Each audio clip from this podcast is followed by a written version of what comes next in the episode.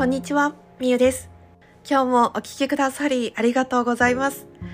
このラジオでは、ヨガインストラクターの私が社会貢献しながら自由に生きる生活を目指し、仕事や事業、暮らしを通して得た経験や言葉をシェアしています。さあ、今日のお話は、満月の日に怪我をしてしまったお話と、そこから得た考え方というか、そこから気づきを得たことをお話しさせていただきます。早速、タイトルにもあることなんですけれども、満月の日に怪我をしてしまったんです。私はもともと怪我とかって本当にしないタイプで、あんまりこう風邪もひかないし、怪我もしないしですごく丈夫な体なんですね。でも1ヶ月半前にも私は右手の中指のあたりの亀裂骨折っていう感じでひびが入ったような状態になってしまってそれも1ヶ月半経ったのにまだちょっと手が痛くて完全には手をグーに曲げられない状態であったりとかそんな日々の中でまた昨日怪我をしてしまったんです。それはお部屋でだったんですけれどもあの私の完全なる不注意で、まあ、小物ケースみたいなガラスの透明のケースがあってその薄いガラスのケースの蓋をポンってこう床に置いてたんですね。でこう立ち上がろうとした時にふらついてその蓋のところに思いっきり膝からダイブしたみたいな感じになっていつの間にかもう周りが血だらけになっていてなんか自分でも何が起こったのかわからなくてなんか全然痛みとかはなくただただもう血にびっくりしたみたいな感じであまりにもこんなに一瞬でたくさんの血が出るんだみたいなちょっとこういう話が苦手なかったらごめんなさい。あのもう全然あの聞かなくて大丈夫なので。もうあのあまりグロいことは言わないんですけれども、まあ、あのびっくりしてとりあえずもうああと思ってシャワーでこう足をわーって流しつつ止血をしなきゃと思ってこう止めてでもなんか自分も初めてなんかこう血を見て血の気が引くというかもうさーってなってしまってちょっとパニックみたいななって、まあ、ベッドに横になりながら足を上げて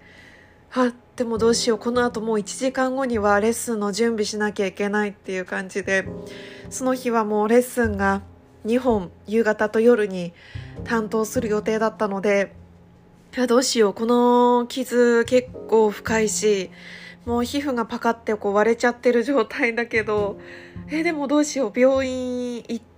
たら間に合わないしでもこの傷このまんま治るのかみたいなのを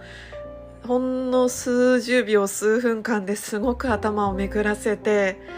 で結局はあのちょっとねこう仕事の関係の方にご相談して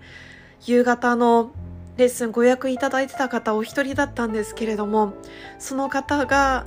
夜の満月のヨガに振り替えをしてくださるっていうことだったのででそれで甘えさせていただいてでもう急いで島の診療所にホテルのね従業員さんに忙しい中もう連れてってもらってでそこでちょっとしたまあ縫い合わせというか手術みたいなねことをしたんですけれどもいや初めての体験でした。まさか自分が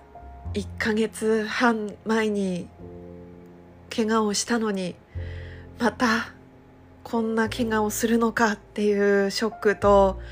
はあ、サンセットのお客様にご迷惑かけてしまったなっていうもう申し訳ないっていう気持ちと、あ、また怪我をして体がちょっと不自由になってしまうなっていうのでやっぱりちょっとメンタルというか気持ちが落ちていたんですね。なんでこんなに立て続けにもともと怪我をしにくい風邪もひきにくい体が丈夫な私がこんなにも怪我をするんだって思いました何か理由があるのか何か誰かが伝えてくれているメッセージなのかってすごい考えました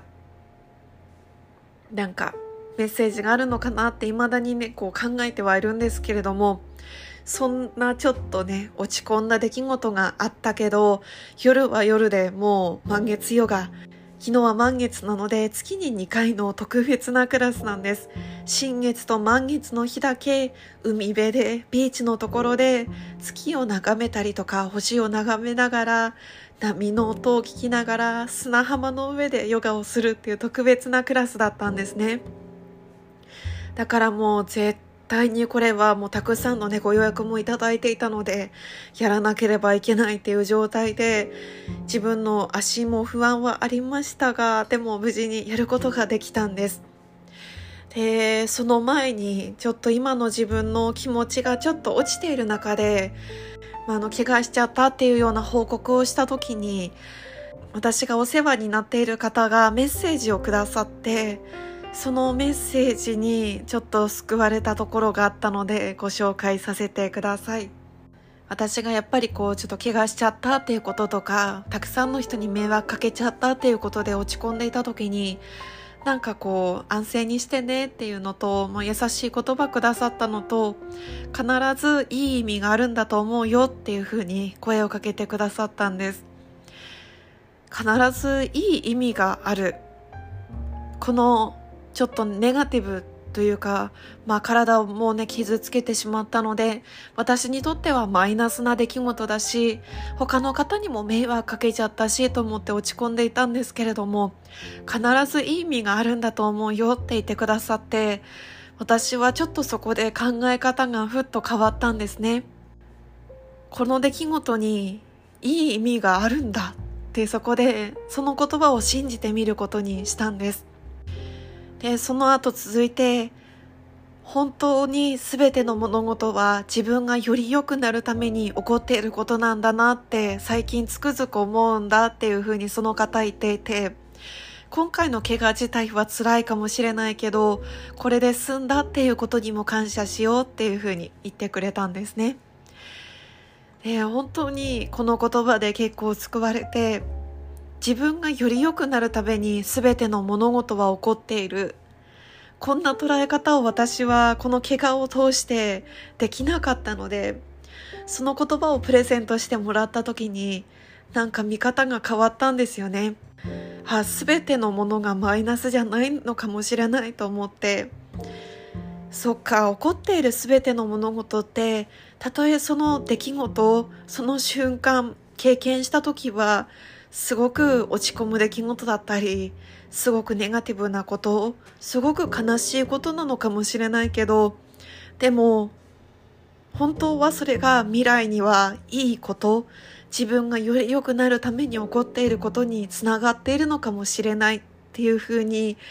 なんかこう自分が怪我したことの意味をネガティブなものじゃなくポジティブなものとしてその瞬間に捉えることができました。で私はその後満月後ヨガやったんですけれどもそこで本当に奇跡のような出会いとか体験があって、まあ、本当にシチュエーションをねもう快晴の夜空に満月がもう光り輝いていてでそばではもう波の音とか風の音とか虫の音とかが心地よく響いていてそんな環境でヨガをお客様と一緒にやったんですけれども、で、その出会ったお客様皆さん一人一人が本当にヨガを受けた後にこの時間を忘れたくないですっていう風に言ってくださったり、レッスン中涙が自然と溢れましたって言ってくださったり、実は自分こういうことがあって、こういう思いでここに来たんですっていうことをお話ししてくださったりしたんです。そして私がこう怪我でね、こうサンセットヨガキャンセルになってしまって、夜のこの満月ヨガに振り返ってくださったお客様がいたんですけれども、その方が本当にこれに参加してよかったって言ってくださって、お一人旅の方だったので、サンセットヨガを受けたら、この後はお酒を飲んで、まあ一人で過ごしていたかなっていう風なことをお話ししていたんですけども、でも、その私のね、この怪我の件でレッスンが中止になったことで、この満月ヨガを受けられて、こんな体験ができたっていう風に言ってくださって、で、私はそこで本当に救われたんですね。早くも自分が怪我したことでのいい意味というか、怪我したことで起こるいい現実っていうものがもうすぐにその場に現れたんです。その満月ヨガに集まってくださった方、本当に優しい言葉をかけてくださったりとか、自分の素直な思いとか、素直な経験とかをお話ししてくださって、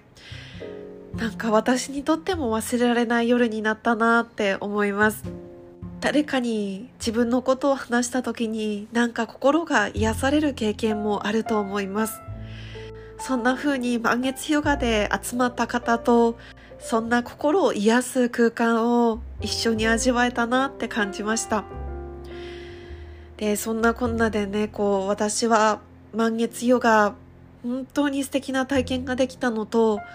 自分が怪我をした時にやっぱりちょっと落ち込んだし迷惑をかけてしまったことに対してすごくへこんだけれども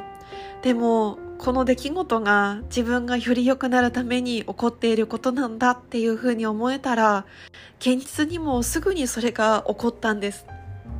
だから私はこの怪我を通して必ずいい意味があるんだって思うようになりました。なので私はこの怪我を通して必ずいい意味があるって思いました。自分の身に起こったことは本当に全ての物事より良くなるために今の自分が良くなるために起こっていることなんだと信じることでその現実を引き寄せるんだって身をもって満月の夜に体験しました。ということをあなたにシェアしたくてお話をしました。あなたももし自分にとってマイナスな出来事とか、あ、なんか嫌だなとか、失敗だったなとか、なんでこんなこと起こるんだろうって思った時に思い出してほしいのは、もしかしたらその出来事はあなたがより良くなるために起こったのかもしれないって、その時はね、本当に心底心から信じられなくても、ほんのちょっと頭の片隅にそんな思いを入れておくっていうのが大事なのかなって思ったんです。ということで今日も最後まで聞いてくださりありがとうございます。あなたも体調、そして怪我にはぜひお気をつけください。私も本当にもうこれ以上怪我をしないように気をつけます。また今度はハッピーなシェアもね、たくさんさせてください。それではまた。